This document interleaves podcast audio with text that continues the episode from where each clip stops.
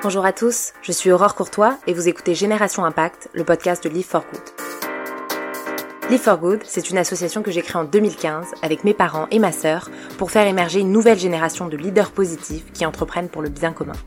En 7 ans, nous sommes passés d'une aventure familiale à une organisation à impact qui compte aujourd'hui une communauté de plus de 350 entrepreneurs, plus d'une centaine de coachs et des dizaines d'entreprises et partenaires associatifs.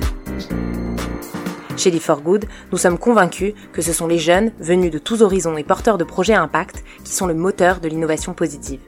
Avec le podcast Génération Impact, je vous propose de rejoindre cette communauté et de rencontrer ensemble ces jeunes entrepreneurs qui font le monde de demain.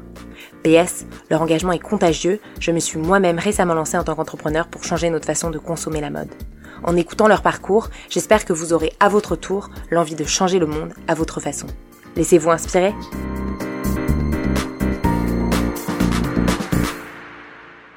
Aujourd'hui, j'ai le plaisir de recevoir Mona Bouchita, cofondatrice de RISAP. Mona a rejoint la communauté Live for Good via le programme Entrepreneur for Good en 2020. C'est comme ça qu'on s'est rencontrés et c'est depuis ce temps-là que je suis son évolution et celle de sa boîte RISAP dont elle va nous parler aujourd'hui. Pour vous donner une idée, Aventure RISAP en deux ans, c'est près de 50 000 followers. C'est une équipe d'une dizaine de personnes, des mises en avant récurrentes dans la presse, une marque distribuée aux Galeries Lafayette, une collab avec Levi's, un livre, un passage sur qui veut être mon associé et plein d'autres belles étapes franchies. Mona, t'as 26 ans. C'est la première fois que tu entreprends. Tu te lances au milieu d'une pandémie. Et donc, pour toutes ces raisons et d'autres encore, tu as un parcours très impressionnant, très inspirant. Et j'en suis sûre, très riche d'histoire et d'apprentissage. Et c'est de tout ça que j'aimerais qu'on se parle aujourd'hui. Ça te va? Yes, hello Aurore, merci beaucoup pour l'invitation. Avec plaisir, merci d'être là. Alors pour commencer, est-ce que je peux te demander de te présenter de la façon dont tu le souhaites? Yes, du coup, je, bah déjà tu l'as très bien fait avec euh, toute la liste des trophées de RISAP, mais du coup moi c'est Mona, donc euh, j'ai 26 ans, j'ai grandi à Nantes, euh, après je suis partie faire une école d'ingénieur à Nancy, donc c'était une école d'ingénieur généraliste où j'ai rencontré du coup Daphné, mon associée, donc on, a, on s'est très vite entendu et euh, on a eu beaucoup de complicité parce qu'on avait des valeurs communes. On avait, euh, on avait toutes les deux l'envie de faire bouger les choses et d'avoir de l'impact. Et euh, c'est ce qui nous a réunis puisqu'on se sentait vraiment en décalage par rapport aux autres personnes de notre école mmh. qui, eux, rêvaient de grands groupes et de carrière en, en conseil. C'était pas le cas pour nous. Du coup, on a très vite commencé à échanger. On est parti faire un, un, grand voyage ensemble en Amérique du Sud en 2019. Donc, on est parti en sac à dos pendant quatre mois avec Daphné et euh, c'est là où, on s'est encore plus monté la tête sur euh, le fait de, de, se lancer. Et quand on est revenu, euh, je passe des étapes parce qu'il y a eu plein de petites étapes et plein de petits déclics qu'on pourra approfondir après, mais, mais on, on, a commencé à se, à se lancer dans un projet et le confinement est arrivé et c'est là que tout a un peu tout s'est enclenché et on a vraiment commencé l'aventure RISAP. Donc c'est une marque d'upcycling et, euh, et moi, euh, moi j'ai toujours été passionnée de mode. Je travaillais aussi, enfin, j'ai fait tous mes stages et, et, tout mon parcours chez Louis Vuitton, où j'ai pu apprendre euh, ce que c'était le milieu de la mode. Et j'ai pu apprendre aussi ce qui était bien et ce qui était moins bien, ce qui était amélioré. Et c'est de cette expérience-là aussi que, que j'ai voulu monter Rissa pour faire un truc dans la mode, mais qui me correspondait et qui correspondait à toutes les, toutes les nouvelles générations qui voulaient consommer avec plus de sens et, et en accord avec leurs valeurs euh, éthiques et écologiques. Ok. Qu'est-ce qui fait justement que quand tu commences euh, ta carrière euh, dans l'une des plus grandes maisons de mode au monde, tu décides de tout quitter et de te lancer toute seule? Bah écoute, moi c'était vraiment genre mon dream. Genre, de te lancer? Non, de, de, de, travailler chez Louis Vuitton. Ok. C'était vraiment genre quand, quand j'étais dans le terminal, je cherchais quoi faire et tout, euh, je disais, moi, je vais être chef de projet dans le luxe, je vais être chef de projet dans, dans, chez Louis Vuitton. Et j'avais, genre, le goal élevé, tu vois. Qu'est-ce qui te faisait rêver là-dedans? Euh, euh, bah, Je sais pas, genre, le... tu sais, je pense qu'on a un peu une génération, le diable s'habille en Prada. Donc, euh, on a un peu une génération, on a vu tous ces trucs de meufs meuf d'affaires, tu vois, où mais en mode. nos générations, les grands groupes, c'était hyper cool c'est tout le monde voulait travailler genre chez L'Oréal euh, peu la définition euh, du succès quoi c'est ça et du coup euh, moi j'ai toujours eu beaucoup d'ambition j'ai toujours voulu réussir et je me disais je sais pas je me voyais trop en mode euh, haut poste euh, chez Louis Vuitton, en mode, tu vois, euh, la bosse, euh, Mm. qui travaille dans la fashion, dans des trop beaux bureaux. Et qu'est-ce qui a changé du coup? Et après, bah, du coup, quand j'ai accédé à, ce milieu-là, je me suis rendu compte que c'était un super beau milieu. En soi, que vraiment les produits sont magnifiques, qu'il y avait beaucoup de paillettes et c'était super cool, mais que ça me correspondait en fait pas euh, par rapport euh, à la place de l'humain dans, ces entreprises-là, par rapport à la reconnaissance euh, des employés, par rapport même aux gens. Tu vois, je me sentais aussi en décalage en fait avec les gens qui étaient là-bas. Par rapport à quoi? Hmm, bah, par rapport au sens, je pense. Genre, tu sentais que tu cherchais quelque chose, Ouais, euh, moi, que tout le monde du se posait pas les mêmes questions Ouais. que toi. C'est ça, de ouf. Et même, je me souviens que quand je déjeunais avec mes collègues, tout, je me disais, mais est-ce que toi, tu trouves du sens à, à ton taf et tout? Et, et eux, ils se disaient, bah ouais, grave. Eux, ça les comblait. Et moi, il y avait une partie qui me comblait pas totalement. Qu'est-ce qui te manquait? bah, Je pense le fait de pouvoir impacter euh, d'autres personnes directement, Mhm. de pouvoir impacter euh, la vie des gens. Et tu vois, là, je me disais, ok, en fait, là, je sers qui? Euh, Je sers en fait euh, bah, les gens qui sont déjà multimillionnaires et qui peuvent se permettre d'acheter ça. Et moi, je les aide pas, tu vois. J'ai pas d'impact dans leur vie. Mhm. Et, et je me disais, moi, j'ai vraiment cette notion de servir les gens. Et j'ai envie que ma vie, elle serve à d'autres personnes. Et ça, t'en as pris conscience sur le coup, pendant ton expérience là-bas? Bah, pendant mon expérience là-bas, je sentais un, un petit peu un vide. Mm. Et du coup, c'est ce qui m'a poussé à me renseigner, à commencer à lire des livres, à écouter des podcasts. Et, euh, et j'ai découvert un podcast euh, avec Daphne d'ailleurs. On a, on a commencé à écouter un podcast qui s'appelait euh, Social Calling, Ok euh, qui parle justement euh, des. Parce qu'à l'époque, on parlait pas encore d'entrepreneuriat impact, ou c'était. euh, Enfin, c'était pas hyper connu. En tout cas, moi, je connaissais pas. Ouais, ouais, c'était un truc un peu niche, euh, Ouais, c'était qui niche n'était pas mainstream du tout euh, comme ça l'est aujourd'hui. C'est ça. Il y avait plutôt des gros entrepreneurs, etc. Et, euh, et du coup, je commençais à écouter euh, Social Calling qui parlait en fait de personnes qui entreprenaient euh, avec une vision, euh, avec, en, met- en mettant l'impact au cœur de leur business model Mhm. et avec une vision de sens, avec une vision de, de, bah, de- d'entrepreneuriat euh, social et solidaire, entre guillemets. Mhm. Et donc, dedans, il y avait par exemple euh, la fondatrice de Too Good To Go, Ouais, du Tu vois. batch, ouais. voilà, il y avait, il y avait plein de, de success stories de gens qui avaient créé des trucs pour aider la société en fait. Mm. Et je me suis dit en fait tu peux entreprendre et en même temps euh, Faire du bien. faire du bien, aider la société Ouais. et que que toi, tu- enfin en gros toi tu fais de l'argent mais Pas que. mais pas que quoi. Ouais. Ta boîte elle a un sens, elle a de l'impact et tu- du coup là ma vision de la réussite elle a totalement changé. Donc ça, des- une petite euh, révélation Ouais. à ce niveau-là. Mais je trouve que c'est une chose euh, de prendre conscience qu'on n'est pas à sa place, qu'on n'est pas Mm. dans sa voie, etc. C'en est une autre de s'autoriser à agir, à se libérer, à changer de rêve, parce que parfois, je pense qu'on essaye de se conformer à justement une idée euh, du succès, de la Mm. réussite euh, qui est un peu celle de nos parents, de notre entourage ou de la société au sens large. Mm. Comment on fait justement pour s'autoriser à changer de rêve et se libérer? Qu'est-ce que tu as fait? Moi j'ai toujours eu grave peur du temps qui passe et euh, Pourquoi? je, je sais pas. Mais je suis tout le temps en mode. Après, c'est bien et pas bien. C'est pas bien parce que je suis tout le temps en mode rush. Je suis temps en mode dire T'as meuf, t'as 26 ans, faut que t'avances, faut que t'avances, faut que t'avances. Tu vois, je suis en mode. euh, Vite. Ah ouais. Et, euh, et du coup, je, bah, j'apprécie pas vraiment, mais je suis en mode euh, faut que je bombarde. Mais d'un autre côté, euh, ça fait que je me dis tout le temps euh, tu peux pas passer à côté de ta vie et il faut que tu agisses maintenant. Parce Ouais, que le tu temps, te mets de la pression d'agir. Ouais. Parce que le temps, il file et, et du coup, je me mets de la pression tout seul en mode j'ai tellement envie de réussir un truc dans ma vie, j'ai tellement envie de réussir à un truc qui est plus grand que moi. C'est quoi pour toi réussir? Bah, réussir à, justement à ça, à faire quelque chose qui est plus grand que moi, quelque chose qui a.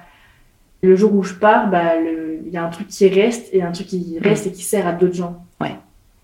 Un truc qui a, qui a impacté la vie d'autres personnes, genre. euh, positivement ce que j'ai créé, ça puisse changer la vie de personnes. Les gens ils vont me dire Ah, ok, j'ai utilisé ça, ou j'ai vu ça, ou j'ai lu ça, ou j'ai écouté ça. Et ça m'a fait un déclic pour moi me réaliser, moi grandir. Et donc, si, bah, si j'ai pas eu cet impact-là, euh, enfin, j'ai ce rush, quoi. Il faut que j'ai créé un truc qui impacte les gens. Et du coup, ça me permet de passer à l'action hyper vite. Et de manière générale, j'ai toujours, enfin, je suis toujours passée à l'action hyper vite. Je me dis, t'as une idée, meuf, fais-la, fais-la parce que parce que c'est que en la faisant que tu vas voir si, si, si ça te plaît, si ça te fait kiffer. Et je pense que aussi tu peux passer des années à idéaliser un truc dans ta vie euh, à te dire, euh, bah, tu vois, comme par exemple, moi, le Vuitton, j'ai passé euh, genre 15 ans de ma vie à idéaliser un truc, et en fait, quand je l'ai fait, au final, ça me plaisait pas tant que ça.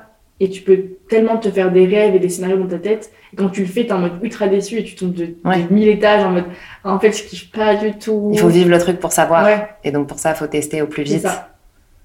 Ok. Et du coup, comment t'arrives à ton nouveau rêve quand tu quittes Louis Vuitton? Tu sais que tu veux te lancer? Est-ce que t'as déjà l'idée ou pas encore? Mhm. J'ai pas l'idée. Euh, je sais que je veux faire un truc euh, avec du sang. Je sais que je veux faire un truc dans la mode. Parce que je me disais, euh, c'était quand même mon... Donc la mode, ça restait euh, l'incompressible. Bah, ça restait, en fait, c'était ma... Pourquoi la mode? Bah, hum, franchement, c'est une très bonne question. Je sais pas trop, mais je pense que j'ai toujours eu cette passion. En fait, je pense aussi parce que j'ai fait, tu vois, des études scientifiques. Mhm. J'ai fait euh, S, etc. Après, je suis partie en école d'ingé. Et je suis hyper créative et j'avais ce truc de créativité qui me manquait dans mes études. Mm. Et du coup, j'étais tout le temps à la recherche d'un truc plus créatif et je me suis un peu raccrochée à la mode parce que c'est le seul truc dans mon quotidien que je pouvais. Enfin, pas le seul truc, mais je me suis dit, c'est un truc que tu peux faire tous les jours. Tu Ouais, dans lequel tu peux t'exprimer. euh, Ouais. Et du coup, je m'étais vachement rattachée à ça. Et, euh, et vu que quand t'as un truc que t'as pas, bah, tu deviens obsesse un peu avec ça. Tu vois, donc la partie créativité, vu que je l'avais pas, j'étais en mode, faut que je fasse un truc créatif, faut que je fasse un truc créatif. Et, euh, et voilà, et après, même quand j'étais petite, tu vois, bah, j'ai toujours, euh, genre, euh, un peu sapé mon frère. Tu vois, mon frère il me disait toujours, ouais, tu préfères que je mette quoi, ça, ça, ça, tu vois. T'étais la conseillère. J'étais la styliste. euh, ouais. Et même quand j'étais petite, d'ailleurs, j'y pense, là, tu vois, je faisais les dessins, les croquis de dessins de mode, etc. En vrai, je sais pas vraiment d'où c'est venu, mais j'ai toujours eu cette appétence pour, euh, pour la mode, et peut-être parce que si c'était un des seuls milieux créatifs que je connaissais à l'époque. Mm. Mais voilà, ça m'a. C'est resté avec moi, et après, euh, je me suis. Enfin, quand le rêve Louis Vuitton s'est terminé, je me suis dit, euh, en fait, il y a quand même un truc à faire là-dedans, et tu peux créer. euh, bah, créer l'entreprise dans laquelle tu aurais aimé travailler, une entreprise dans laquelle tu aimerais acheter, etc. Mm. Et Donc tu t'es posé la question de pour toi, ce serait quoi cette entreprise? Ouais. Et donc Resap, Et c'est du quoi? coup, euh, bah, Resap, déjà, est une entreprise où, euh, où l'humain est au cœur de, de la stratégie et au cœur de tout ce qu'on fait. Mm. Autant nos clients que nos- notre équipe en interne. Comment vous définissez euh, votre mission justement? Et euh, c'est quoi le problème auquel vous vous attaquez? L'enjeu derrière? Bah, nous, notre mission, c'est. euh, elle est, je pense qu'elle est double. La première, c'est de démocratiser l'upcycling et, et faire connaître cette pratique au plus grand nombre. Mm. Et la deuxième, c'est permettre à notre génération de pouvoir s'habiller en accord avec ses valeurs, autant éthiques qu'écologiques. Ouais. Dans le sens où euh, nous, on on est aussi une génération où on a beaucoup consommé de fast fashion. Euh, nous, quand on était euh, ados, c'était normal tu vois, d'aller chez Zara, c'était normal d'aller acheter tellement de trucs sans savoir ce qu'il y avait derrière. Ouais. Et, et une fois que qu'on a tous pris conscience, on s'est dit, ok, bah, maintenant on a conscience, on veut plus aller là-bas, mais en fait, on fait quoi Mm. tu vois Qu'est-ce qu'on peut tout. proposer? On va acheter où Ok, tu peux aller là. hein. Tu Parce qu'en fait, toutes les marques, c'est pareil. Elles vont toutes se produire dans des endroits, euh, tu sais pas trop, avec des matières, elles vont toutes produire de la nouvelle mat- des nouvelles matières, etc. Donc ça reste à des degrés plus ou moins euh, gravissimes, mais ça reste toujours euh, pas positif pour la planète et pour l'humain. Mm. Mais euh, ouais, il fallait trouver une solution alternative. Et bien sûr, il y a la friperie, mais c'est pas tout le monde qui, qui apprécie aller chiner, c'est pas tout le monde qui Mm. aime ce- cet environnement-là. Donc nous, on a voulu créer vraiment une alternative à la fast fashion et donc répondre au problème de surproduction, de surconsommation. Mm. Et que les gens soient... En fait, on s'est dit, dans quelle marque tu peux aller, tu serais fier d'acheter une pièce là-bas, tu serais fier de la porter Ouais. et tu n'aurais plus honte de dire, ah bah ça, je sais pas trop d'où ça vient, tu vois. Donc c'était un peu ça l'idée de base. Ok. Sur le sujet justement euh, d'une mode plus responsable, il y a beaucoup de problèmes auxquels on peut s'attaquer parce qu'il y a beaucoup de choses qui méritent d'évoluer et qui ont besoin d'évoluer. Pourquoi vous avez choisi l'upcycling particulièrement comme solution justement? Mais en fait, c'est venu hyper progressivement. Euh, Nous, on a- on- au début, on s'est juste dit, on avait, enfin, on avait juste le nom. On, on- je sais pas d'où c'est venu, mais on s'est dit, on va appeler ça Rissa, Ok. euh, l'élimination. Et après, euh, on a commencé à faire un compte Instagram où on parlait juste de mode responsable, etc. On, on parlait un petit peu aux gens de, en disant, ouais, c'est quoi ce qui, enfin, qu'est-ce qui vous frustre dans votre consommation actuelle de la mode? Euh, Ouais, on essayait vraiment de comprendre le marché. Et en fait, euh, c'est pas du tout venu tout de suite l'idée de l'upcycling. Parce que même nous, on savait pas ce que c'était en fait. Et euh, on a commencé à parler à plein de gens, voilà, à lire des trucs, etc. Et au fur et à mesure, euh, euh, en fait, on a fait un premier pop-up. Au début, la toute première idée, c'est. en fait, on s'est dit, faut juste partir avec une idée de base sur laquelle on va pouvoir réitérer, sur laquelle on va pouvoir faire évoluer le concept. Et au début, c'était juste de faire du reconditionnement de vêtements, en fait. Mhm. Donc, de prendre des vêtements de seconde main, tu vois. Parce que les gens me disaient, ouais, en, en fripe, euh, ça sent pas super bon, il fait des taches, des trous. Donc, nous, on prenait des, des sapes en, en fripe et on venait euh, les remettre, euh, tu vois, nickel. Ouais. Et on Les les recomposait. Voilà. et belles. Ouais. Et on les remet dans un truc, dans un showroom beau, enfin, tu vois. C'était ça l'idée de base, enfin, re-rendre glamour les, les sapes. Et, et après, en fait, au fur et à mesure, on a commencé à faire des petites créations sur les pièces. Et les gens, ils aimaient trop ça. Quand ils venaient, ils disaient, ouais, en fait, enfin, ils cachaient direct sur la, sur la pièce qu'on avait un petit peu upcyclée. Et donc, on a commencé à, à repérer les, bah, les signaux faibles et euh, à, à en faire de plus en plus. Et de plus en plus, les gens ils kiffaient. Après, on s'est rendu compte qu'il y avait plein de gens qui faisaient ça parce que pendant le confinement, tout le monde avait, euh, avait sorti la machine à coudre, tout le monde avait repris Mm. ses sapes, avait fait des trucs. Et en fait, il y avait plein de gens qui faisaient de l'upcycling sans savoir ce que c'était de l'upcycling. Et euh, du coup, on s'est dit en fait, il faut qu'on soit les premiers un petit peu à dire aux gens, bah, fait, ce que vous faites, c'est un nom. Il y en a plein qui le font. Aux States, il y en a plein qui, qui le Ouais. font. Tu vois, et dire en fait, euh, voilà, en fait, il faut, faut qu'on ramène ça en France et qu'on dise, euh, bah, c'est une pratique, c'est une pratique euh, qui est une vraie solution d'avenir. Tout le monde peut le faire chez soi, c'est top, mais nous, on peut aussi en faire une marque. Et voilà, en fait, hyper progressivement, tu vois, on a interviewé des gens aussi sur le cycling et tout, mais on est parti de vraiment, on veut faire un truc dans la mode qui a de l'impact. Et ça a mis six mois, tu vois, à arriver à l'idée, ok, on, on va vraiment faire une marque d'upcycling. Donc ça, c'est les retours euh, de votre communauté euh, Ouais, sur fait, Instagram qui vous a dirigé vers ça? Ouais, c'est les retours du, de Insta, même euh, du terrain, parce qu'on a très vite été sur le terrain. On avait, on avait pris une petite boutique, euh, enfin de, de rencontre en rencontre. Il y avait, on avait rencontré Manel qui nous a beaucoup aidé au début, qui avait une boutique dans le Marais, qui nous a, qui nous a prêté sa boutique, etc. Mais c'est vraiment de, sur le terrain, à- en étant à l'écoute du marché, en étant à l'écoute des clients, qu'on a pu progressivement aller dans la bonne direction et euh, qu'on a surtout pu euh, réitérer, réitérer, réitérer pour arriver à, à notre idée finale. Et c'est pour ça qu'aussi de passer à l'action hyper vite, c'est important. Parce qu'on se rend compte quand on passe à l'action que ton idée de base, elle est souvent, souvent pas la bonne. Mm. Et que, en fait, euh, il faut être dans l'action pour trouver la- le bon chemin. En fait. Mm. Si, si, si t'es immobile, tu trouveras jamais le bon Ouais, chemin. tu peux pas rester à réfléchir éternellement sur des trucs euh, théoriques. Et j'ai l'impression que, hum, en même temps que vous, il y a eu une vague énorme euh, qui est arrivée euh, sur l'upcycling. Comment t'expliques, toi, cet engouement qu'il y a eu autour de ça euh, d'un coup? Parce que la fripe, ça existe depuis longtemps. Mm. La seconde main, ça a déjà connu un beau succès ces dernières années. Et l'upcycling, c'est revenu euh, au goût du jour comme étant euh, un des mouvements euh, phares de la mode responsable dernièrement. Comment t'expliques ça, toi? Je pense que déjà pendant le confinement, il y a eu un gros déclic sur le fait que, hum, enfin, sur le fait de consommer avec du sens. Mm. Tout le monde a pris conscience un peu pendant qu'en fait, ouais, c'était plus possible d'aller dans le, enfin, c'était plus possible de, de rester comme ça, qu'il fallait changer, etc. Donc il y a eu déjà ça, le déclic euh, de changement de consommation. Ensuite, il y a eu le scandale des Ouïghours qui a, bah, qui a encore plus euh, impulsé le truc de faut qu'on arrête la fast fashion. Troisièmement, il y a eu la, la, la partie créative, euh, la partie euh, voilà, on- manuelle, on fait des choses manuelles, etc. Ouais. qui est revenue aussi euh, sur le euh, de do it yourself, euh, Voilà. tout le monde fait son pain, Ouais. la vague du confinement, quoi. Les gâteaux, tout ça, les masques, tout le monde a fait ses masques soi-même, tu vois. Ça fait que tout le monde a racheté des machines à coudre, tout le monde faisait ses masques et tout. Donc il y a ces trois trucs qui ont fait en fait que ça a créé en fait un terrain propice à l'arrivée de l'upcycling. Et ensuite, je pense que que ça a été un vrai effet boule de neige dans le sens où il y a eu- enfin il y a Rissap qui est né, mais aussi plein de petits acteurs qui sont nés en, en même temps plus ou moins. Et euh, bah, ça a fait connaître le truc. Et en fait, tout le monde a commencé à voir que ça existait. Tout le monde a commencé à, à se rendre compte en fait de parce que c'était un mouvement qui existait déjà euh, à l'étranger, tu vois. Mm.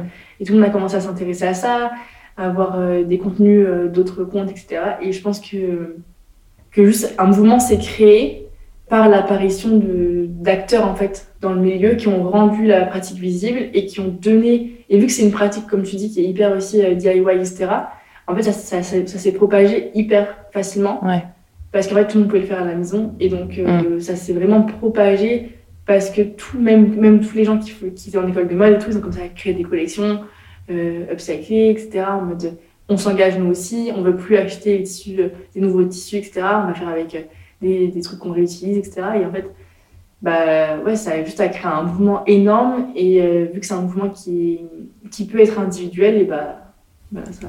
Ouais, chacun a commencé à s'y mettre, quoi. Exactement. Je pense que justement, le, le contact et la proximité avec votre communauté, c'est quelque chose qui vous définit vraiment. Euh, en seulement deux ans, vous avez réussi à construire une communauté de près de 50 000 followers. C'est énorme. Comment on construit une communauté euh, Instagram comme ça? Qu'est-ce qui a marché pour vous? Bah Déjà, ça, ce qui a marché, c'est d'être euh, dès le début en contact et, et, hyper à l'écoute de la communauté. ensuite, ça, ça, a été d'être, de faire. Nous, on a fait clairement. on a construit, on a montré en même temps tout ce qu'on construisait. Voilà, y arriver. Et, euh, et, du coup, on a été hyper euh, transparent, on a été hyper. Euh, en fait, on a tout montré. Genre, on a tout montré vraiment. On disait là, on fait ça, là, on prépare ça, là, on, on, montrait tous les coulisses. on a directement incarné la, la marque avec Daphné. En disant voilà, c'est nous les fondatrices, on va vous montrer comment on montre, on partage aussi beaucoup sur l'entrepreneuriat, tu vois. Comment on monte, on monte la marque, euh, C'était différent de ce que faisaient les autres totalement, acteurs Totalement. franchement, bah après, euh, déjà, dans le milieu de la mode, c'était euh, totalement différent. Genre, on s'est dit, on va pas du tout reprendre les codes de la mode classique. Hmm. Donc, que tu définis comment? Bah, hyper propre, quoi. Hyper lisse. Ouais. Hyper lisse. Nous, on s'est dit, on... enfin, un truc ultra authentique. Hmm. En fait, c'est à votre image, quoi. Ouais. Et c'est complètement l'opposé des standards. Euh, ouais, des règles de luxe, de mode. J'allais dire, pour moi, vous avez réussi à vraiment revendiquer un positionnement qui dépasse largement le vêtement et qui porte des messages d'inclusion, d'empowerment, de self-love, de réalisation, et que vous incarnez très bien en tant que fondatrice euh, Daphné et toi. Comment vous réfléchissez à votre plateforme de marque et à la construction de votre marque? Franchement, au début, on n'y réfléchit pas. Même mm. encore, on ne réfléchit pas. On le fait hyper instinctivement. Spontanément, ouais. Instinctivement, genre, euh, même sur la com, tu, on n'a jamais eu de plan com, on n'a jamais euh, préparé en avance du contenu et tout. C'est vraiment euh, authentique. Et c'est quelque chose que vous faisiez, vous, dans votre usage personnel? Non, pas du tout. Donc, comment vous avez pris ce réflexe un petit peu de se dire, ah bah, je vais parler face caméra et je vais commencer à raconter les coulisses bah... C'est pas toujours automatique? Ouais, clairement pas, mais je pense que je me suis aussi, tu vois, grave découvert une passion pour les réseaux sociaux euh, quand j'ai commencé Rissap. Ok. Parce qu'avant, genre, euh, enfin, tu vois, j'avais un compte privé, euh, voilà, avec juste mes potes. Et, et quand j'ai commencé à faire Rissap, vu que c'était le confinement, en fait, il y avait l'obligation de passer par les réseaux sociaux. De toute façon, il n'y avait rien d'autre à faire. et, et donc, j'ai commencé à, pas pour exister, il fallait juste poster. Donc, je commençais à poster, poster, poster. Et en fait, tu vois, je me suis rendu compte que c'était hyper naturel. Mm. Tu vois, genre je postais genre je me prenais grave pas la tête, genre juste je mettais mes idées. C'est plus simple quand on fait euh, au nom d'une marque versus ouais, de soi-même. Ouais. c'est clairement plus simple. Mais, euh, mais du coup, je, voilà, j'ai trouvé ça hyper naturel. Enfin, j'ai fait hyper naturel. Et au début, je me dis, oh, bah, c'est normal, tu vois, si on fait ça. Et c'est après quand j'ai confronté euh, d'autres gens qui me disaient, ouais, j'arriverai pas à faire mon Insta, j'arriverai pas. Et je me disais, bah. Juste vas-y, quoi. Authentiquement. Ouais, pour toi, c'est hyper naturel. Et en fait. Et du coup, je me suis rendu que je kiffais grave ça. Et du coup, bah, je pense que ça a été une vraie force. Et même moi, ça m'a, ça m'a fait découvrir bah, d'autres aspects de moi-même que je savais pas encore, tu vois, que je kiffais autant le partage, que, que j'aimais vraiment, genre, l'interaction, mm. le fait de construire avec les gens. Tu te voyais pas comme ça avant euh, d'être justement dans le partage sur les réseaux sociaux? Pas du tout. Et euh, voilà, du coup, euh, après, ce qui a été aussi fort chez euh, RISAP, c'est qu'on a créé une communauté où nous, notre objectif, c'était d'avoir de l'interaction entre la communauté et nous, mais aussi la communauté entre elles. Ouais. Et comment vous avez fait ça? Et euh, Comment vous les avez fait interagir ensemble, justement? On a très vite commencé à créer des challenges upcycling, où en fait, on proposait à la communauté euh, de créer des pièces sur des thématiques avec voilà, un lot à la fin, etc. Et il y avait plein de participants. Ça, ça a super bien marché parce que dès le premier qu'on a fait, on avait tu vois, je crois qu'on avait même pas 1000 abonnés, on devait avoir 600 abonnés, un truc comme ça. Et euh, il y avait eu euh, genre 50 participants. Mm. Donc c'était déjà un truc de ouf. Et en fait, quand on faisait ces challenges-là, on se rendait compte que les meufs, elles se parlaient entre elles. Elles se parlaient entre elles, tu vois, elles disaient, ah, monte ta créa, t'en es où, putain, je peux rentrer demain. Et en fait, ça a créé une communauté. Ouais, ça a créé une communauté. Après, on allait à des events, on voyait des filles qui arrivaient ensemble, elles disaient Ouais, on s'est rencontrés grâce au challenge upcycling, Mmh. on s'est rencontrés grâce à Rissab et tout, nanana. Et, euh, et ça, ça a été hyper fort parce que, enfin, tu vois, tu dis, il y a des gens qui se rencontrent grâce à c'est Ouais, c'est ouf. c'est ouf. Et euh, après, on a, on a fait aussi beaucoup d'événements où on a invité des gens de la communauté à venir. Et du coup, bah, forcément, c'est des meufs de la même vague qui nous suivent. Tu vois, donc, Ouais. euh, elles se retrouvaient, direct, elles s'entendaient bien, elles avaient des passions communes. Mm. Donc voilà, on essayait vraiment de faire en sorte de connecter les gens entre eux. Euh, et on a trouvé que c'était hyper fort parce que ça. Il y avait, tu vois, cette notion d'impacter la vie des gens. Bah, quand tu. Quand tu fais, enfin, quand tu permets des gens de se rencontrer, bah, tu les impactes directement, quoi. Exactement. Mm. Est-ce que tu peux me parler un petit peu euh, du modèle, de comment vous faites euh, votre chiffre?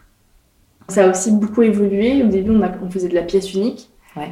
Euh, ensuite, on, on s'est rendu compte que si on voulait aller plus loin, il fallait qu'on crée des séries, qu'on crée des tailles, etc. Donc, on a commencé à créer bah, une première collection, un premier catalogue avec euh, des références où on a créé des pièces du coup du 34 au 44. Euh, c'est d'ailleurs ce qui nous a permis de rentrer Galerie Lafayette parce que ça, il fallait que ça soit standardisé pour pouvoir rentrer Galerie Lafayette. Donc on est rentré hyper vite aux galeries, même pas après un an, un an après. euh, Comment vous êtes euh, rentré aux galeries? Euh, ils nous ont contactés. Ah. La force des réseaux. ouais, de ouf. Et nous, toute notre stratégie, elle est basée sur les réseaux, vraiment.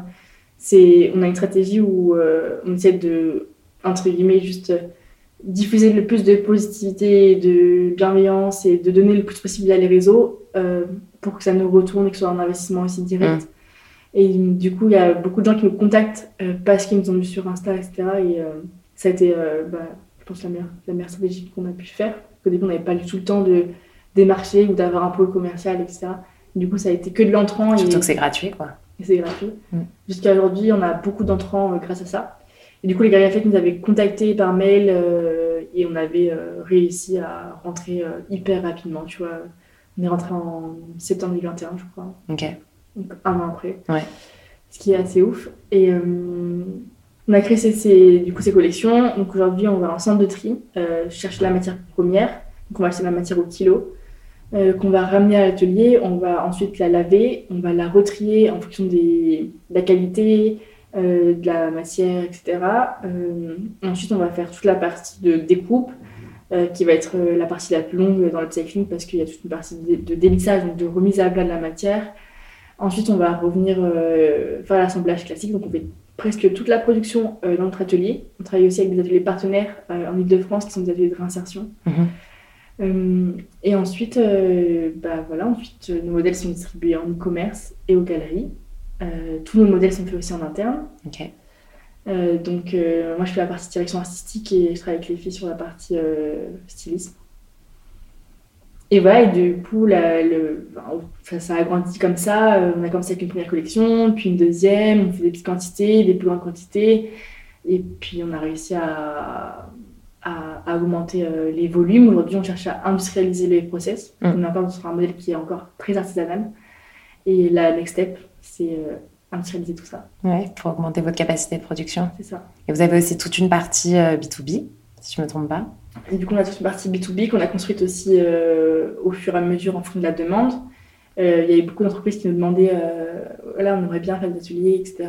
Du coup, aujourd'hui, on propose aussi des ateliers en B2B, euh, donc des ateliers team building, par Ok. exemple pour les... J'allais dire, pourquoi une marque travaille avec vous? Qu'est-ce qu'elle vient chercher justement euh, via un atelier euh, RISAP? Euh, en général, euh, par, exemple, on a travaillé avec Lacoste, où eux, ils ont des euh, chutes, euh, enfin, ils ont des prototypes, des chutes, etc., dans leur bureau d'études qu'ils n'utilisent plus. Et du coup, nous, on, on vient les accompagner pour refaire un produit avec toutes ces matières qu'ils ont en interne et qu'on crée de la circularité en interne dans la boîte. Mhm. On travaille aussi avec les pôles RSE, etc., pour, pour mettre en place ces projets. Et, et par exemple, là, ils ont, par exemple, chez Lacoste, ils ont refait des pochettes d'ordinateur en interne. Et donc, c'est clairement un produit qu'ils peuvent réutiliser dans leur quotidien dans l'entreprise, Ouais. etc.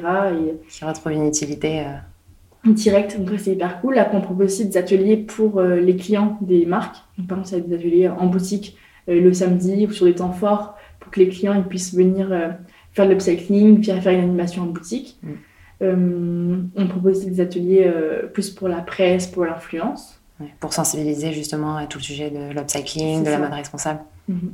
Pour faire euh, des trucs avec euh, du sens et que les gens ils puissent faire de leurs mains. Mm. Donc c'est hyper important de transmettre le savoir-faire et transmettre la mentalité, Mm. transmettre le fait que quand, quand quelqu'un le fait vraiment de, de ses mains, bah, il devient à son tour acteur du changement et à Mm. son tour acteur de cette euh, entre guillemets révolution upcycling. Et, euh, et il comprend aussi qu'en fait c'est assez simple et que tu peux le faire à la maison et que tu peux et que tu peux toi aussi véhiculer ces messages. On recrée du lien aussi avec le vêtement, euh, là où Ouais. dernièrement on encourageait beaucoup euh, finalement une consommation jetable Mm. de nos vêtements, où on savait plus euh, justement comment prendre soin de- du vêtement. C'est ça. Et qu'est-ce qu'on propose en B2B Et après, si on fait des collabs. On fait des collabs. Comme tu l'as fait du coup avec Lévis. Ouais. Ça, ça s'est passé comment du coup? Euh, pareil, ils nous ont sur Instagram. Bon, bah, ça, on connaît la recette de votre succès. C'est quoi l'impact que vous voulez avoir avec RISAP Bah, Il y a l'impact écologique qui est évident, qui euh, qu'on ne veut plus euh, produire de nouvelles matières. Mm. Euh, en fait, il y a tellement aujourd'hui de matières qui existent sur Terre. Il y a des millions de, de, de vêtements qui dorment au quatre coins- du monde. Y a, quand on va dans les centres de tri, c'est vraiment impressionnant en Mm. fait, de voir les quantités de vêtements qu'il y a, des, des vêtements qui, des fois, n'ont presque pas du tout été portés, qui sont en super état. Il y a vraiment beaucoup à faire avec ce qui, ce qui existe déjà. Il y a aussi beaucoup de fins de rouleau, il y a aussi beaucoup de tissus. Enfin, il y a vraiment beaucoup de choses qui existent déjà. Donc, l'idée, c'est de prendre cette matière et d'en faire quelque chose de neuf. Ensuite, euh, il y a l'impact euh, social euh, qui est, euh, qui est bah, de faire en sorte que les vêtements soient produits dans des bonnes conditions, avec des gens qui sont heureux d'être là et qui sont heureux de faire leur taf et, et qui sont traités bah, Comme des aussi- humains Comme des humains, aussi bien que, aussi bien que, que toute l'équipe. Enfin, voilà. Et euh, donc, il y a, il y a cet aspect-là. Après, il y a la partie, euh, on cherche nous à relocaliser aussi pour recréer de l'économie et voilà, plus largement servir notre pays, enfin, pas notre pays, euh, normal, mais servir voilà, l'économie de, de, de là où on vit, quoi, et de recréer Mm. quelque chose de local. Mm. Et ensuite, la mission, je pense, qui est vraiment dans le cœur de Daphné et moi et, et qui nous porte, c'est vraiment la mission de plus d'aider les gens à, à, à se réaliser et ce qu'on fait au quotidien aussi avec notre équipe, euh, en leur donnant confiance en, en elles, en leur montrant que c'est possible d'avoir un lieu où tu travailles, que tu es content d'aller travailler le matin, c'est possible d'avoir un taf qui t'épanouit, c'est possible de te sentir bien, c'est possible de pas avoir des boss qui sont tyranniques, tu vois, en leur montrant juste un de modèle. se libérer quoi. Ouais, de Ouais. se libérer et de montrer un modèle qui, que personne montre, en fait, un modèle juste où, où c'est important que les gens soient heureux, bien traités et on- qu'on qu'on leur donne confiance. Et ça, on le fait dans, avec notre équipe et on essaie de le faire aussi avec la communauté, avec les gens qu'on croise au quotidien, euh, dans les events, dans- etc. Cette notion d'empowerment, cette notion de. voilà, qui se de- ressent vachement à travers votre marque, euh, ne serait-ce que Ouais. sur le compte euh, RISAP. Mais ça, ça vient vraiment, tu vois, de, de- de- le message que Daphné et moi on veut passer, c'est ça, c'est vraiment, euh, les gars, vivez, enfin, les gars, les filles, vivez, vivez votre vie, genre, kiffez, et si vous allez faire des trucs, faites-les et arrêtez de Ouais, agissez quoi. Prenez le pouvoir. agir, vous êtes capable, quoi. Si tu devais euh, raconter RISAP en quelques moments clés, quelles sont les étapes euh, que tu dirais ont été les plus structurantes dans ton aventure, les quelques moments impactants où tu as vraiment senti que vous passiez un cap? Bah, je pense que Galerie Lafayette, Ouais. parce que ça nous a permis euh, de créer des modèles, ça nous a permis de faire des premières vraies prods euh, avec la quantité, etc. Et de devenir une vraie marque, on va dire. Et Galerie Lafayette, euh, vraiment, ça a été euh, une étape. Ensuite, euh, le, la, notre premier atelier, février Ok. 2021. Euh, donc là, ça a été aussi un, une grosse étape parce qu'avant, on travaillait dans une arrière-boutique, à l'arrache, etc. Et là, on a eu vraiment un atelier, genre, c'était petit, hein, mais c'était, on disait, ok, ouais, là, c'est, genre, c'est notre C'est du espace. sérieux. Ouais, on paye le loyer, tout. C'était vraiment, euh, voilà, un endroit où on pouvait réunir l'équipe, aller travailler, etc. Donc ça, c'était aussi une big étape. Et après, euh, je pense euh, quand même l'étape euh, qui va être euh, Hmm. ça va être un, un truc aussi. Je voulais qu'on s'en parle justement, parce que tu viens de passer récemment sur la dernière saison. Comment on passe? Sur euh, qui va être mon associé Ça se passe comment? Et nous, on avait postulé. On a postulé euh, Donc tu à, la, postules online? Ouais, à la fin du casting. Il y a un appel à candidature? Oui, ils, mettent un appel à candidature. euh, tu déposes une vidéo où tu te présentes. Ok. Mais pareil, il y en a qui font des trucs de ouf. Euh, autant dire qu'on n'a pas du tout fait un truc de ouf. Votre habituel, enfin, vous avez l'habitude d'être face caméra, voilà, authenticité. Ouais, on a fait un truc vraiment hyper simple, Mm. juste on se présenter, etc. Et on a été rappelé très très vite par les casteurs qui nous ont dit ouais, euh, on kiffe euh, le projet, etc. On aura passé des, des vêtements, il faut remplir plein de dossiers après euh, que tu leur envoies. Eux, ils les présentent à M6. Ils vous demandent quoi?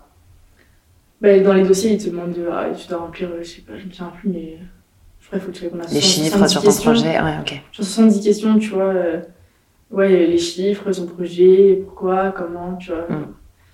Toutes les questions possibles. Et après, euh, on leur a passé des vêtements pour qu'ils puissent les présenter à M6. Le premier, après ça s'est super bien passé, genre M6 avait kiffé le projet, etc. Et après, moment, on s'est fait sortir du casting. Genre euh, fin août. C'est combien de temps entre le moment où tu candidates? C'était juin, enfin, fin, début juillet, on va dire. Début juillet, on a candidaté. Ouais. Ça se passait trop bien. Tout le monde était trop chaud, tu vois. Ils étaient en mode, ouais, trop bien, trop et tout, nanana. Ouais, que du positif. Ouais. Nous, on part en vacances, tout va bien, Ouais. tu vois. Trop surtout, contente. Surtout eux partent en vacances. et euh, mais on n'avait quand même pas dit à notre équipe et tout, parce qu'on s'est dit, on sait jamais, tu vois. Pour les Puis on- préserver un peu du. Ouais. On connaît la télé, tu vois, on sait que Ouais. ils te disent oui, non, oui. euh. Et on avait euh, du coup rien dit, c'était juste la fait moi qui était au courant. Et euh, fin août, du coup, parce que le tournage était début septembre. Donc ils nous avaient dit ouais, on verra vers vous fin août pour avoir la date, etc. Mm. Fin août, pas de news. Bizarre. Bizarre, de ouf. on commence à les recontacter et tout. euh, C'est bien les vacances. Ouais. et ils nous disent, euh, ils étaient hyper, euh, bah, pas le même, pas la même vibes que quand j'ai, enfin, Julie, tu vois, hyper, Plus incertain, ouais. Ok. ils répondaient pas trop et tout. Et après, à un moment, ils nous disent, ouais, finalement, vous avez été sorti du casting, il y a une autre marque qui est rentrée dans le game, et du coup, Mm. vous êtes plus dans le truc. Nous, on dit, bon, bah, c'est pas grave, tu vois, next. Et euh, après, ils nous rappellent début septembre en disant, finalement, vous avez été remis sur liste d'attente. Ok. Retournement de situation. Et euh, le lendemain, il y a une meuf qui me rappelle et qui me dit Ouais, euh, là vous êtes sur les attentes, mais genre très très proche, donc euh, préparez-vous parce qu'à n'importe quel moment on peut vous appeler pour vous donner une date. ok, Pas stressant du pas tout. stressant. et je crois, c'était le matin. Et je crois que l'après, ma début d'après, elle, elle- elle me rappelle, elle me dit Ouais, c'est bon, vous êtes euh, pris, euh, vous tournez euh, après-demain. Je crois qu'elle me dit, elle me dit lundi à 16h, un truc comme ça, qu'on passe. Et elle me dit lundi à 16h, vous passez mercredi à 8h. Ah oui. Il se passe quoi dans votre tête à ce moment-là? Mais c'est là, on s'est dit, ok, on, on a, souviens, on devait sortir une collection et tout, on dit, ok, bon, les gars, on pose tout. On annule tout. On sortit une collection. Vous l'avez annoncé à l'équipe du coup? Ouais, du coup, on a annoncé à l'équipe, euh, euh, on a annoncé à l'équipe, euh, les gars, il euh, y aller là, parce que mercredi matin, on passe dans une émission télé et tout. Les filles, elles, du coup, on a tout organisé, il fallait organiser le défilé, Mm. puis on a fait défiler l'équipe. J'ai vu. On devait préparer un pitch, préparer une valo pour la boîte, il fallait préparer euh, Tout ça en 24 heures. ouais, des tenues, il fallait préparer euh, la scénographie, il fallait préparer les papiers, Ouais, les invités. Enfin, en, en moins de 48 heures, c'était vraiment hyper, hyper intense. Ouais. Donc ça a été euh, hyper intense. bien. Après, euh, après euh, Rissap est habitué, on va dire, à être dans des moments de gros rush et l'équipe fonctionne assez bien quand, Comme ça, ouais. quand c'est un peu la folie. Du coup, euh, du coup euh, heureusement, ça s'est bien passé. Euh, bien le jour J? Ouais, c'est bien passé le jour J. On a eu des investisseurs, etc. Comment ça se passe le jour J du coup? Bah, du coup, le jour J, on arrive à 8h, il y a 50 personnes sur le plateau, il y a plein de gens qui te briefent de plein de trucs. C'est assez. C'est c'est- un peu l'effervescence. Et euh, Vous commencez direct avec euh, le tournage? Non. Vous Non. rencontrez d'abord? Ouais, tu t'arrives. Enfin, non, tu, tu rencontres que la prod. Ok. Tu rencontres la. T'arrives, tu rencontres la prod. Euh, nous, on arrive avec un camion parce qu'on a la scène à ramener, tu vois. Euh, un- tu te changes, maquillage, nana. Et après, euh, nous, on a, mis, on, a, on a mis beaucoup de temps avant de passer. Parce qu'il y a des changements dans le planning. Tu vois, du coup, nous, on est passé. On arrive à bout. 8h. Ouais, on arrive à 8h et je crois qu'on est passé à 16h. Ah oui, t'as eu le temps de stresser un peu. Ouais, ouais. Donc il y en a d'autres que vous voyez passer avant vous. Du coup, on va d'autres gens passer avant nous. Mais tu vas pas trop, tu vois, parce qu'il va pas trop que vous parliez. Mais tu rencontres pas le jury avant. Non. Tu rentres pas le jury avant. Mais ils ont déjà entendu parler de ton projet à ce moment-là Ils savent rien Donc de- c'est comme ce qu'on voit à la télé. Ouais. Ils Ok. savent rien, etc. Et après, toi, t'arrives. euh, Enfin, avant, tu, tu, tu tournes des scènes, tu vois, les scènes de Ouais. d'avant, de demain. Confessionnel. Tu tournes tout ça avant de passer. Ouais. Euh, et après, t'arrives sur le plateau. Du coup, eux, ils savent pas du tout quitter. Tu fais ton pitch de 3 minutes. T'as 3 minutes pour pitcher. C'est impressionnant d'arriver sur le plateau. Ouais, moi, j'étais stressée de la mort. euh. Moi, j'ai failli mourir ce jour-là. Donc, euh, Mais Daphné, elle était solide. Donc, euh, elle te dira C'est bien vous compenser. Ouais, heureusement, parce que sinon.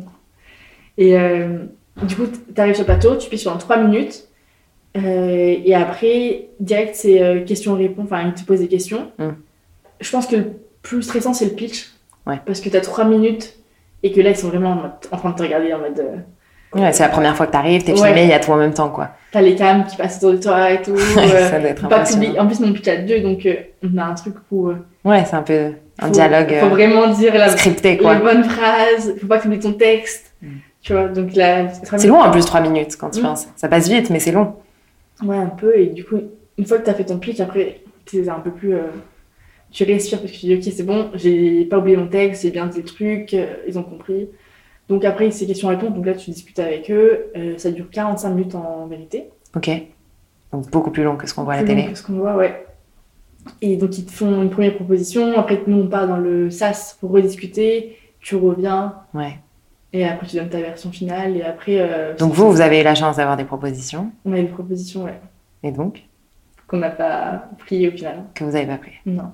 Et vous avez du temps pour euh, discuter de ça? Au-delà des 45 minutes sur place, où vous devez donner une réponse. Il Bah, quand tu vas dans le SAS, mais t'as genre euh, deux minutes, quoi. C'est Ok. hyper rapide. n'y a pas plus de temps derrière Bah, après, du coup, une fois que l'émission est terminée, Ok. une fois que l'émission est terminée, donc euh, après, on, se recontacte euh, en privé, du coup, les investisseurs Ouais. et nous. Et là, du coup, tu rentres dans d'autres euh, négociations, ouais. euh, d'autres vraies négociations, parce qu'en vérité, genre, sur une heure de, de plateau, c'est aussi compliqué, tu vois. De... C'est hyper dense. Mm. Et vous, c'est à cette étape-là que vous avez décidé finalement de pas y aller? Bah, on, avait, on a quand même commencé euh, les discussions et ça a duré longtemps. On a discuté. enfin, on- quand on est passé dans l'émission, on savait pas encore ce qu'on allait faire. Ouais. C'était encore en égo. Mm. Euh, et c'est en mars, donc il y a vraiment pas longtemps, qu'on finalement on n'a pas fait le deal, euh, qu'on n'a pas réussi à, à- à se mettre d'accord sur les termes du contrat. Et quel impact ça a eu pour vous, du coup, ce passage? Ça a été, Positif ou négatif hein bah, ça a été quand même majoritairement positif parce que ça a fait connaître la marque à énormément de nouvelles personnes. Ouais. Il y a eu plein de gens qui ont découvert la marque. On a reçu des milliers de messages euh, de gens. Sur Insta? euh, Insta, LinkedIn, partout, tous les moyens qu'ils pouvaient. Ils nous ont envoyé plein de messages. On a, on a vraiment, euh, donc ça a été une vraie vague d'amour euh, et de bienveillance, de gens qui nous disent c'est génial ce que vous faites, trop bien, super projet, nan. donc ça c'était hyper euh, bah, touchant, tu vois, de recevoir tout ça. Il y a et plein de gens qui ont découvert la marque, on a gagné euh, genre 20 000 abonnés sur Insta. En combien de temps? bah, Le soir même. Waouh. Après, ça a duré euh, près de 30 000 avec euh, le temps, mais le soir même, on a gagné, dans le soir même, on a gagné 15 k, je crois. Ouais, c'est énorme. Donc, tu vois ton compte Instagram qui explose. Ouais, ça commence, après tu peux plus suivre. Ouais. Qu'est-ce qui se passe? Et donc, ça, surtout en termes de notoriété, on a eu beaucoup de visibilité, donc beaucoup de. un boom de notoriété, tu vois. Genre, nous, on, après, on marchait dans la rue, des fois, il y a des gens qui nous reconnaissaient, on était en mode what the fuck? Ah ouais Genre, vraiment, what the fuck? Et là, ils viennent nous voir, ah, t'es passé à la télé et tout. Oui. et euh, après, d'un point de vue business, on a eu beaucoup de commandes aussi. Ok. On a eu beaucoup de commandes. euh, donc voilà, ça, ça, même ça a donné un, nouveau- un, un bon souffle à la boîte, tu vois. C'est, Mm. Ça donne une bonne dynamique, une bonne énergie, tout le monde est content dans la boîte. Ouais, euh, en interne aussi, tu ouais. dire. Ouais. C'est cool. Après, il y a eu plein de propositions de presse derrière. Mm. Euh, je pense qu'il y a eu pas mal de contrats qui sont faits grâce à ça. Il y a plein de gens qui nous ont vus à- dans l'émission. Après, en- si je peux donner un point plus, un petit peu plus négatif, qui n'est pas négatif, mais, mais c'est que c'est quand même un truc hyper lourd pour une boîte parce que tu vois, tu tournes en septembre et que tu passes en janvier. Et du coup, de septembre à janvier, tu penses qu'à ça. Mm. Euh, et c'est un truc qui. Si tu t'en rends pas compte. Tu veux dire à préparer euh, le. Ouais. Même, tu vois, tu, l'émission qui va. tu mets beaucoup d'espoir dans- sur ça, tu vois. Tu dis, ok, alors, il y a une musique qui arrive. euh, Mm. Tu mets beaucoup de. Et, et du coup, ça te défocus beaucoup de, de ton quotidien, Mm. de ta stratégie que tu avais de base. Ça te défocus beaucoup de. Bah ouais, de ta boîte en fait. parce que t'es tout un, enfin, tu penses à, à ça, du coup, tu prépares du stock pour ça, du coup, tu lances pas de nouvelles collections. Ouais, c'est une distraction. De ouf. Du coup, tu lances pas de nouveaux projets parce que tu te dis, ah, de toute façon, en janvier, il y a ça. Enfin, Ouais. en janvier aussi, il y aura ça. Et du coup, tu... on a mis plein de projets en stand-by pour ça. Et euh, Tu dirais que ça en valait la peine? Ouais, ça, ça en valait la peine. Mais, euh, mais avec euh, du recul, je l'aurais fait. Enfin, on aurait, on aurait géré cette période plus intelligemment. Ok. J'allais te demander justement, qu'est-ce que tu aurais fait différemment? Ouais. C'est quoi gérer la période plus intelligemment? T'aurais changé quoi? Ben, en fait, dire, ok, a l'émission qui va passer, donc on prépare le sac pour l'émission et tout, c'est très bien. Mais en fait, il y a six mois à vivre à côté et il faut vivre. euh, Faut continuer quoi. Ouais, il faut Focus continuer à sortir des produits, à faire vivre la marque. Donc t'aurais moins mis en stand-by de projets Ouais. moins... J'aurais continué et même après, tu vois, avec la, la levée de fonds, en fait, il faut prendre une décision vite. Hmm. Et nous, on a mis trop de temps à prendre une décision. Ça aussi, c'est euh, un conseil. Genre, vraiment, il faut prendre. Parce que ça aussi, ça vous a défocus Ouais. Parce que là, tu vas trop de temps à réfléchir, à peser le pour, le contre, à discuter. Hmm. Et en fait, euh, C'est encore ce sujet que dès que t'es pas dans l'action, ouais. au final, euh, tu perds du temps quoi. Ouais, faut- les- vaut mieux, en fait, vaut mieux prendre une décision vite et passer à autre chose. Et Quitte à se tromper. Ouais. Et, euh, Que et passer. itérer. Nous, on a passé trois mois à tous les jours se poser la question. Ouais. Et toujours faire des discussions qui peuvent durer 4 heures. C'était quoi le grand, le grand questionnement? Bah, est-ce qu'on lève ou pas Ou est-ce qu'on continue tout seul C'était est-ce qu'on fait rentrer d'autres gens au capital? Ouais. Ouais. Est-ce que est-ce qu'on en a vraiment besoin ou pas nanana Est-ce que c'est. Et pourquoi vous teniez à continuer toute seule? Parce que tu me parles de besoin d'industrialisation. Mm. Est-ce que vous avez besoin de lever des fonds? Ouais, on a besoin de lever des fonds. Mm. Mais là, c'était plus euh, dans le sens où. euh, hum, sur le moment-là, ça ne nous convenait pas. Ouais. Vous ne sentiez pas aligné avec l'opportunité Ouais, sur le moment-là, avec les, le contexte, etc., ça ne nous convenait pas. Mais euh, Et avec tout ça, euh, les pour, les contre, tu conseillerais toi à un autre entrepreneur? Qui peut m'associer Ouais. Ouais, carrément. Ouais, sans réfléchir. Bah, dépend de ta boîte après, genre, je pense. euh, Après, il faut pas oublier que c'est de la télé, que c'est. Bah, enfin, je dire, c'est la télé grand public, donc c'est c'est mainstream, quoi. C'est, euh, Ça dépend du position de ta marque, quoi. Il faut que tu aies une boîte qui a vocation à faire quelque chose qui est grand public. Ouais, qui se prête Contexte de l'émission. Si tu je sais pas, je me dis. euh, Après, j'en sais rien, mais je me dis c'est un président trop luxe ou trop. Je sais pas. Mais en tout cas, nous, euh, ça, je conseille et on le referait si on devait le refaire, le Mm. refaire mais euh, juste de manière. euh, en, étant, en continuant à faire des projets à côté pendant toute la période là qui est en fait hyper longue et en prenant des décisions qui sont plus rapides. Ok. C'est quoi vos objectifs pour la suite de RESAP maintenant? Bah, industrialiser, structurer, embaucher, C'est scale quoi. ouais, que ça scale. Qu'est-ce qui te plaît le plus aujourd'hui dans ton quotidien? C'est la partie communication. C'est moi qui gère encore tous les réseaux sociaux de RISAP. Ok. Donc, La euh, personne qui t'aide pour ça? Enfin, après, euh, il y a les- des fois, les filles, elles m'aident à. Elles font du contenu, Ouais. tout ça, ouais. Elles font les mannequins. donc, euh, bien sûr, il y a besoin qui m'aident. Mais euh, c'est moi qui va euh, faire euh, tous les posts, etc. Et, les montages et tout ça. Mm. Et je pense que c'est la, par- c'est la partie qui me fait le plus kiffer. Euh, parce que ça, c'est vraiment la partie partage, c'est vraiment la partie, genre, on montre ce qu'on fait euh, à l'extérieur, on montre euh, bah, ce qui est vraiment RISAP, quelle image on veut donner à la marque, etc. Donc ça, c'est, c'est la partie, ouais, partage qui me fait le plus kiffer, la partie aussi rencontre. Moi, j'adore la vie d'entrepreneur qu'on s'est créée, Mm. Euh, qui est une vie de, en fait, de rencontre et euh, de... Tu rencontres des gens que tu n'aurais jamais rencontrés. Je me dis, ça, si j'avais salarié, j'aurais jamais rencontré ces gens-là. Ouais.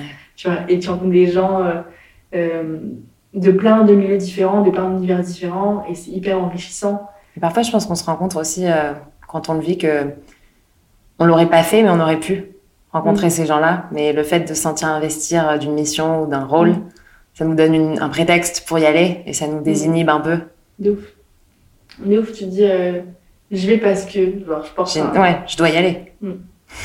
ça donne une force. Euh, donc, euh, ouais, les, les rencontres, même les- tous les événements, tu vois, aller, sur, aller faire des talks, aller faire rencontrer des gens, aller parler de, de ça même à des élèves. Tu vois, on fait des interventions dans des écoles, c'est trop Ouais. stylé, j'adore moi. Et euh, tout ce qu'il y a autour, euh, qui est le, la partie en fait, ouais, communication, partage en fait. Vraiment, c'est ce Ton qui partage me- d'expérience. Ouais, c'est ce qui me fait le plus kiffer. Et après, euh, bien sûr, la vie d'équipe, Le fait de, de aussi produire de nouvelles pièces. euh, la partie direction artistique aussi me, me plaît beaucoup. Et la partie stratégie. Et après, je trouve ça hyper aussi intéressant d'avoir une partie stratégie où tu te dis, ok, genre vraiment, tu peux faire ce que tu veux de ta boîte et tu peux vraiment l'amener dans la direction Ouais. que tu veux. Et tu peux. et en fait, il y a tellement de choses possibles, tu vois. Moi, Rissap, euh, je, je- enfin, toujours je me dis, oh, mais on, pourrait faire ça, on pourrait faire ça, on pourrait faire ça. Il n'y a pas de limite. Ouais, il y a tellement de pistes, tu pourrais sortir tellement de trucs différents, d'offres, de produits, de d'events, que euh, c'est hyper cool de dire, en fait, tu es vraiment genre, le créateur euh, de ce que tu veux faire avec cette boîte et euh, tu peux lancer tous les projets que tu veux. Donc, c'est c'est cette liberté créative, Ok. Est-ce que tu doutes? Bien sûr. Comment tu dépasses tes doutes?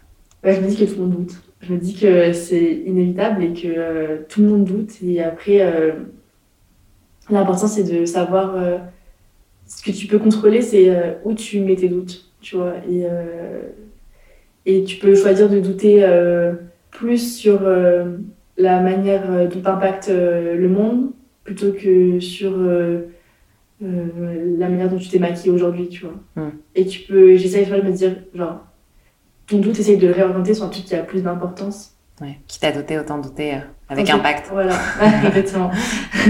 Mais tout le monde doute et euh, après, je me dis vraiment que même les gens les plus hauts de cette société, et même les gens qui ont, qui ont des parcours incroyables, eux aussi, ils doutent et que c'est juste humain.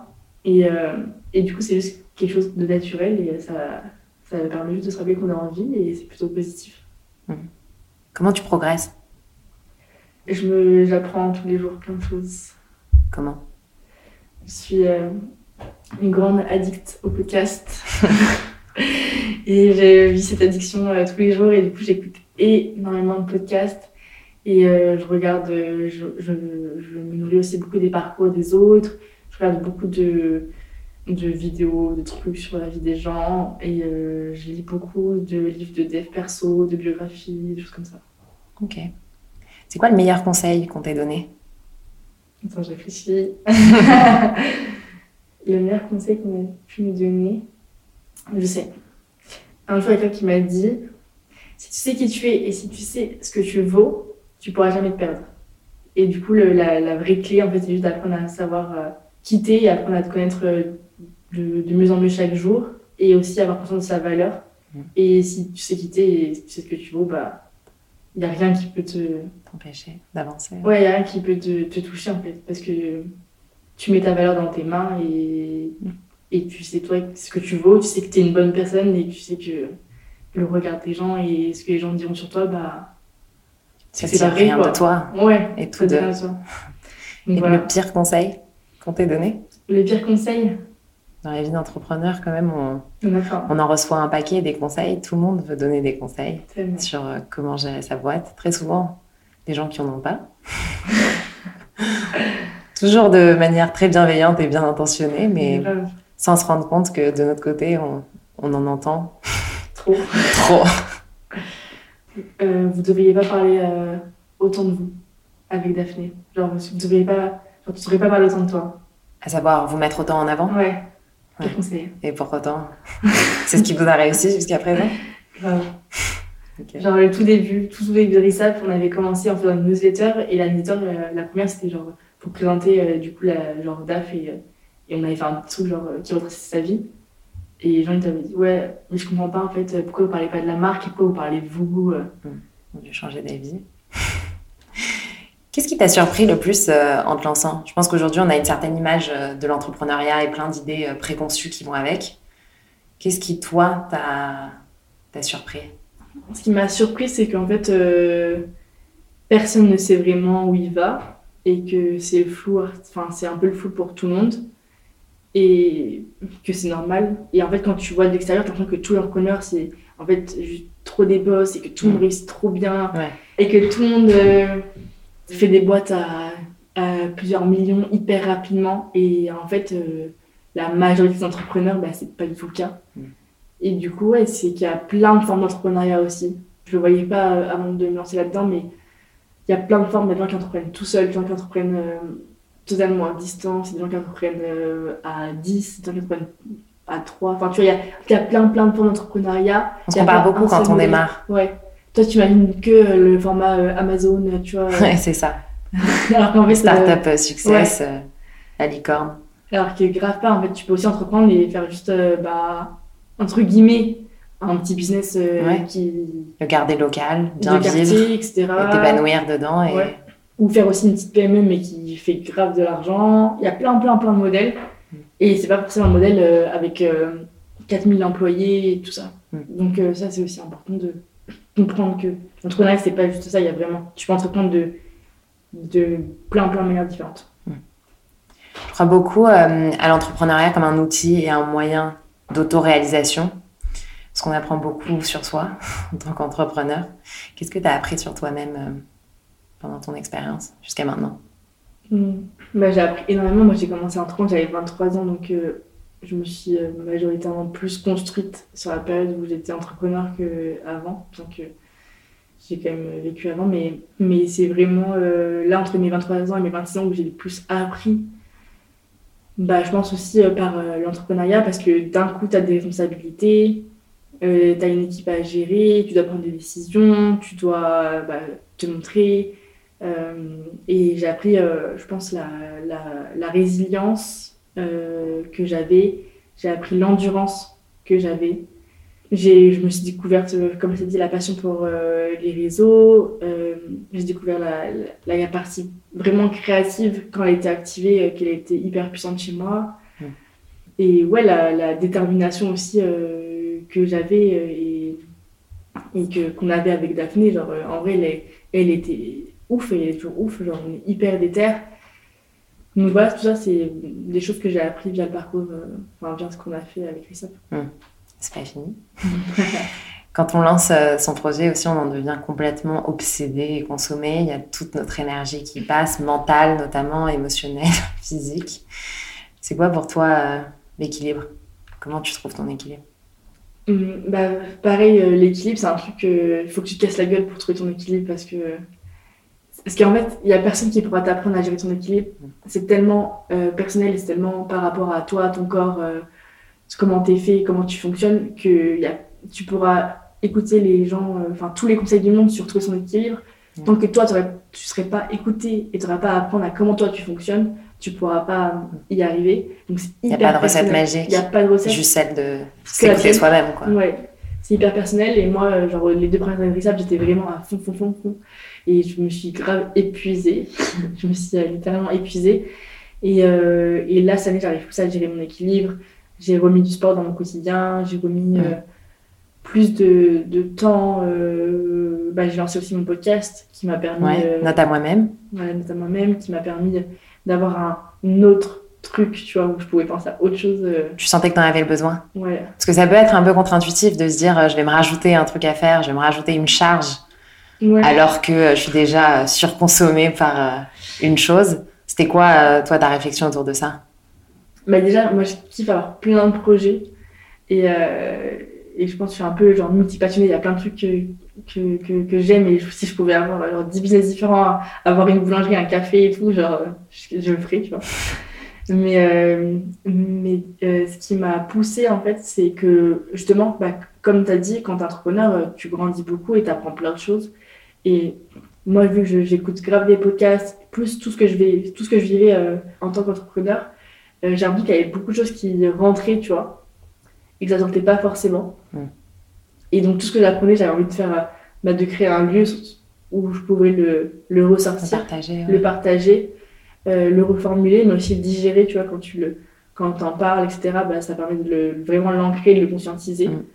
Donc, de créer ça et et de mettre sur papier un peu tous les apprentissages que j'avais euh, sur moi-même, sur les, les déclics que j'avais via mon parcours. Tu vois, j'ai eu un énorme déclic qui était en fait euh, ce qui est important vraiment dans la vie et tout ce qui, tout ce qui, tout ce que tu fais. Ce qui est important, c'est la personne que tu deviens et et tout l'entrepreneuriat au-delà de ta boîte et des chiffres que tu as, etc. Ce qui est important, c'est ça te forme et ça t'entraîne à devenir la personne que tu as envie de devenir dans ta posture, dans ton charisme, dans la manière dont tu parles, dans la manière dont tu te présentes au monde et pour moi, ça, c'était, euh, c'est hyper important et c'est même, c'est plus important que tout parce que c'est ton bagage en tant qu'être humain que je pourrais en fait avoir, euh, après Risa, enfin, c'est un, c'est une, c'est comme un investissement, tu vois. C'est un investissement sur toi-même. Mm. Enfin, j'ai grave eu un déclic sur ça et euh, du coup, je voulais grave par- le partager et continuer à apprendre. Et le podcast, c'était une manière, euh, bah, en vrai, de juste faire ma passion, tu vois. De... Vu que j'en écoutais trop, fallait que j'en fasse un. Tu as récemment écrit un post sur LinkedIn euh, sur la réalité d'être une jeune femme qui entreprend, euh, avec tout ce que ça implique. C'est quoi, toi, ton expérience en tant que jeune, en tant que femme, en tant qu'entrepreneur? Bah, je trouve que c'est hyper dur parce que t'as pas de rôle modèle. Enfin, moi, j'avais pas de personne que je connaissais ou même que je voyais sur les réseaux qui avait fait ça, qui avait fait ça avant moi. Je voyais, j'avais pas de conseils d'une personne pareille que moi. Et, du coup, c'est ça aussi, je me suis rendu compte que j'écoutais grave des conseils, mais de gens qui avaient 40 ans, 50 ans, d'hommes entrepreneurs. Et c'est des super conseils et tu peux en apprendre. euh, J'ai tellement appris avec eux. Il y a des choses qui peuvent pas te, qui peuvent pas te, donner parce qu'ils l'ont pas vécu. Et c'est pour ça que c'est hyper important de, de passer ou de discuter avec des gens euh, qui vivent vraiment la même chose que toi et auxquels tu peux t'identifier. Je pense que quand tu es une jeune femme entrepreneur euh, en femme, il y a, euh, en France, pardon, en France, il y a peu de personnes à qui tu peux t'identifier et euh, c'est du coup c'est hyper compliqué parce que du coup tu avances dans le noir. Mm. Tu sais pas du tout euh, comment ça se passe, tu, fais tes- tu, tu fais et tu vois en direct live comment ça se passe. Et du coup moi ce que j'ai pu constater c'est que c'est vrai que tu es très vite pas prise au sérieux euh, par, par ton âge, euh, par aussi genre, euh, ton look de teenager, par euh, ce à quoi tu ressembles, entre guillemets. Après, Daphné et moi aussi, on vient de la diversité. Genre, euh, Daphné est noire, moi je suis arabe. Ça joue aussi dans, dans comment les gens te voient, tu vois. Mm. Quand tu vois un duo de meufs comme ça, ils disent Ah, c'est une meuf de quartier ou quoi, alors que bah, pas forcément. C'est- Ça veut rien dire. Et du coup, tu es très vite stigmatisé ou mis dans une case, etc. Hum, Ça, tu l'as ressenti. Ouais, je l'ai, ressenti et surtout les gens, bah, comme tu as dit aussi, ils veulent beaucoup te donner des conseils. Et en fait, toi, tu as une idée et genre, ils viennent, ils refont ta boîte et t'es en mode bah. C'est la mienne. Ouais, c'était pas trop l'objectif. Ouais. Et ils refont ta boîte et nous, c'est dans des, dans des cafés avec des, avec des mecs de 50 ans qui refaisaient notre boîte, tu vois, en mode Alors qu'ils partagent pas du tout votre point de vue euh, ouais. et votre expérience, forcément. Grave, et en fait, ils te. Ils demandent pas ton avis, tu vois, genre, t'es pas considéré des fois. Mm. Alors qu'en fait, c'est ma boîte. Alors, C'est mon projet, et en fait, tu viens, euh, tu te poses, et tu, pendant, pendant une heure, tu me parles de ce qu'on pouvait faire avec ça, et après, ciao, mais en fait, genre, tu vois, ça se passe pas comme ça. Il y a un problème de, de positionnement face à toi, il y a un problème de, de relationnel, et de. Les gens, ils veulent direct se mettre au-dessus de toi. Ouais, considération, je comprends. Ouais, ils veulent se mettre au-dessus de toi, il y a, il y a un problème de, de Ils se considération. prennent et- pas au sérieux. ouais, ils prennent pas au sérieux. Et euh, du coup, c'est hyper compliqué. Et je trouve que c'est hyper important que du coup, les jeunes femmes qui entreprennent, elles montrent euh, la réalité, qu'elles montrent ce que c'est et euh, qu'elles s'entraident. Que tu vois, genre, j'en, parle dans le post, c'est que nous, au fur et à mesure, on s'est vraiment créé genre une double identité. De genre, vraiment, quand on arrive, on est en, en fonction de l'interlocuteur, mais des fois, on arrive, on est en mode ultra sérieuse. On sait que là, il faut venir saper, il faut venir en mode. Tu rigoles pas avec, avec la personne en face de toi, tu vois. Alors que c'est pas, enfin, tu vois, c'est pas ma personnalité. Ouais. Et du coup, je se crée, enfin, T'es obligé de te un- mettre dans un rôle, euh, justement, pour, euh, Tu mets dans un rôle. Après, des fois, c'est bien.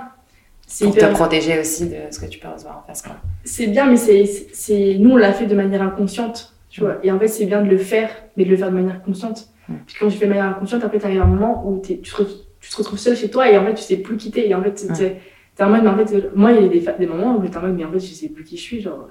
Parce que moi, de base, je suis meuf drôle, un peu genre humour décalé, je fais, un- je fais des trucs. euh, rien à voir avec euh, ma, personnalité, quand j'étais avec ces gens-là, et du coup, c'est en mode qui je suis, genre. euh, je, je... Mais t'as pas l'impression d'être euh, authentiquement euh, Ouais. présente dans ces trucs-là et de pouvoir être toi-même alors que ta marque, c'est une déclinaison c'est de, toi. de toi. Ça. Ouais.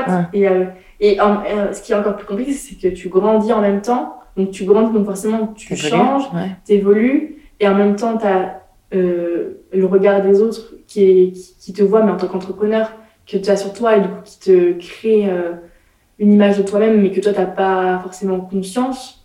Et en plus, il y a toi, mais tu n'arrives plus à prendre du temps pour toi pour vraiment genre, faire l'update sur qui tu es. Mm. Et du coup, euh, des fois, moi, des fois, j'avais des moments où vraiment, euh, genre, j'avais dit, j'ai besoin là, de, de genre, prendre de l'eau, ou juste j'ai réécrit genre, qui je suis, tu vois. Mm. Et ça te crée, ça, te crée ça. Et, et j'en ai parlé avec d'autres, d'autres jeunes femmes entrepreneurs. Genre, il y en a plein. qui ont la même expérience. Qui ont la même expérience. Et, et c'est juste parce qu'on n'est pas guidé. Ouais. Je pense que c'est hyper important euh, ce que tu disais justement. Tu disais que tu écoutais beaucoup euh, les podcasts euh, pour t'inspirer, mais que tu, tu, peinais à trouver des, des gens dans lesquels tu, tu, te reconnaissais.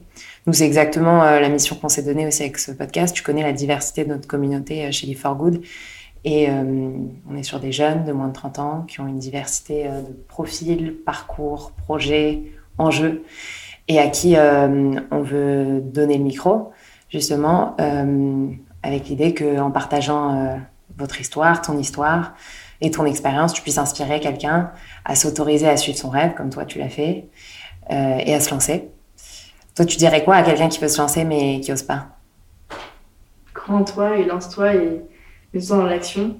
Quand tu vas être dans l'action, euh, tu vas trouver ton chemin, ça va se faire tout seul. Hmm. On a parlé de quelques podcasts déjà, dont le tien. Euh, est-ce que tu aurais euh, d'autres ressources à conseiller? Ça peut être un livre, un autre podcast, une newsletter, un compte? Bah, Du coup, euh, on s'est croisés au spectacle de Jay Shetty, mais moi j'écoute grave maintenant le podcast de Jay Shetty, mmh. On Purpose. ouais. tu sors la liste. C'est marrant, moi aussi je passe ma journée à écouter des podcasts, mais si tu me demandes ce que j'écoute, je suis incapable de te dire. Et... J'ai pas les noms, genre. Après, en livre, bah, j'ai j'ai lu aussi le livre euh, Penser comme un moine de Jay Shetty, ouais. qui est grave bien, qui est des choses que tu peux appliquer dans tous les domaines euh, de ta vie. Le podcast, euh, après, c'est des trucs genre, je sais pas si ça va plaire aux gens parce que c'est quand même. Il y en a pour tout le monde. j'écoute le podcast de Mimi Bouchard. Mm. j'écoute le, j'écoute beaucoup de trucs aussi. Le podcast de Dia Gabi. Mm. Donc ça, c'est souvent des, deux podcasts de développement personnel, notamment sur la partie spirituelle. Ouais, en fait, j'ai trop écouté de trucs sur le business. Ouais. Donc là, t'as besoin, besoin d'autre chose. J'ai fini ma page euh, podcast business, mais podcast business, il y a Génération de Self en français qui est hyper bien. Il y a le podcast euh, de Pauline Legnaud, mm. euh, comment s'appelle Je crois qu'il s'appelle Pauline Legnaud maintenant, non? Le gratin mais Je crois qu'elle a changé de nom. Ouais. Okay. c'est plus simple. ça, c'est des bons podcasts en français sur le business et qui permettent de voir des entrepreneurs français mm. dans, dans des écosystèmes qu'on connaît et qu'on côtoie au quotidien. C'est hyper intéressant. Euh, le, le, podcast de My Better Self, il est intéressant parce qu'il interviewe des, des, profils un peu plus différents mm. d'entrepreneurs. Donc c'est aussi euh, pertinent. Louise Aubéry. Ouais, ouais Louise Aubéry. Après, en podcast américain, j'écoute du coup plus de trucs sur ouais, le développement personnel, la, la spiritualité.